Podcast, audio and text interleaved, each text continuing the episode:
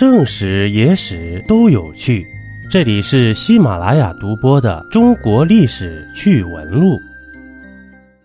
这一集呀，咱们聊一个人，一个女人。她是史上第一红颜祸水，一生七次改嫁，当了三次王后，克死九个男人。夏姬到底有多妖淫？她到底凭借什么叱咤春秋呢？难道真的掌握了某种采精秘法？今天呢，我们就来聊一聊古代最乱的公主夏姬的那些事儿。历史上啊，有红颜祸水之名的美女不少，如妲己、褒姒、赵合德等，没有一个不是凭借美色祸国殃民的。但相对于夏姬，他们呢，真的不够看的。夏姬呀，号称杀三夫、一君一子、亡一国两卿。夏姬呀，她是淫荡的代名词。她一生经历了无数个男人，这些男人呢，都如她生命中的过客，匆匆与她交集，便又都似鸟兽状散去了。夏姬，姬姓，她是郑国的公主，郑穆公。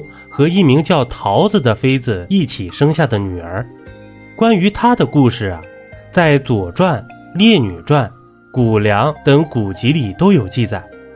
她以美貌著称，一个女人因为美色能够祸乱一个又一个国家，她的功绩啊，可谓是彪炳史册了。夏姬从小就长得很魅惑，一双凤眼可以勾魂夺魄。他还未出阁时，就跟与自己的同父异母的哥哥子蛮一起私通鬼混。可有意思的是啊，两人在一起不到一年，子蛮就去世了。这位哥哥死了，夏姬立刻就被他的父皇嫁给了他第一任夫君陈国大夫夏玉书。夏姬之名啊，也是她嫁过去以后而得的。夏姬嫁给夏玉书不足九个月，嘿，就生下了一个儿子，叫夏征舒。这夏玉书啊，心里疑惑，却因为深陷其美貌，就没有深究了。在夏征舒十二岁时啊，这夏玉书啊正值壮年，却突然暴毙了。这是关于夏姬采补之术的说法的由来。说呀，她是史上第一个妇女以采补之术行走宫闱的。从此以后啊，这种风声便流传出去了。夏姬成为寡妇之后啊，却并没有独守空闺。她年过三十，却在美貌上平添了一股说不出的风流韵致。这陈国的国君见到夏玉书死了，嘿，自己的机会来了。他觊觎夏姬的美色。已经很久了，这夏姬就又成了陈国国君的床地上的玩物，并慷慨地和陈国的大臣们分享了夏姬。夏姬就流转在大夫孔宁、大夫异行父和陈灵公的床上。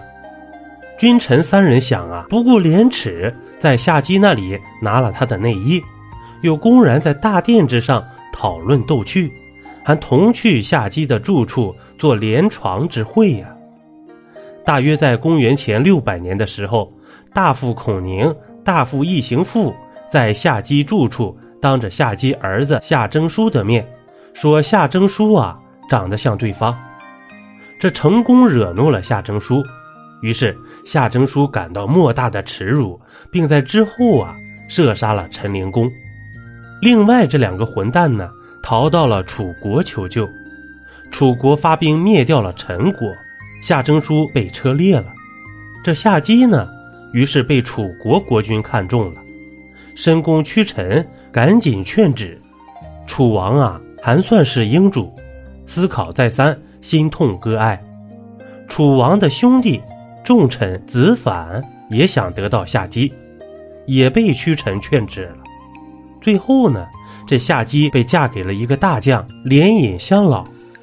这连尹相老没几天就去世了，这热孝还没过呢，他的儿子黑曜就急不可耐地娶了庶母夏姬了。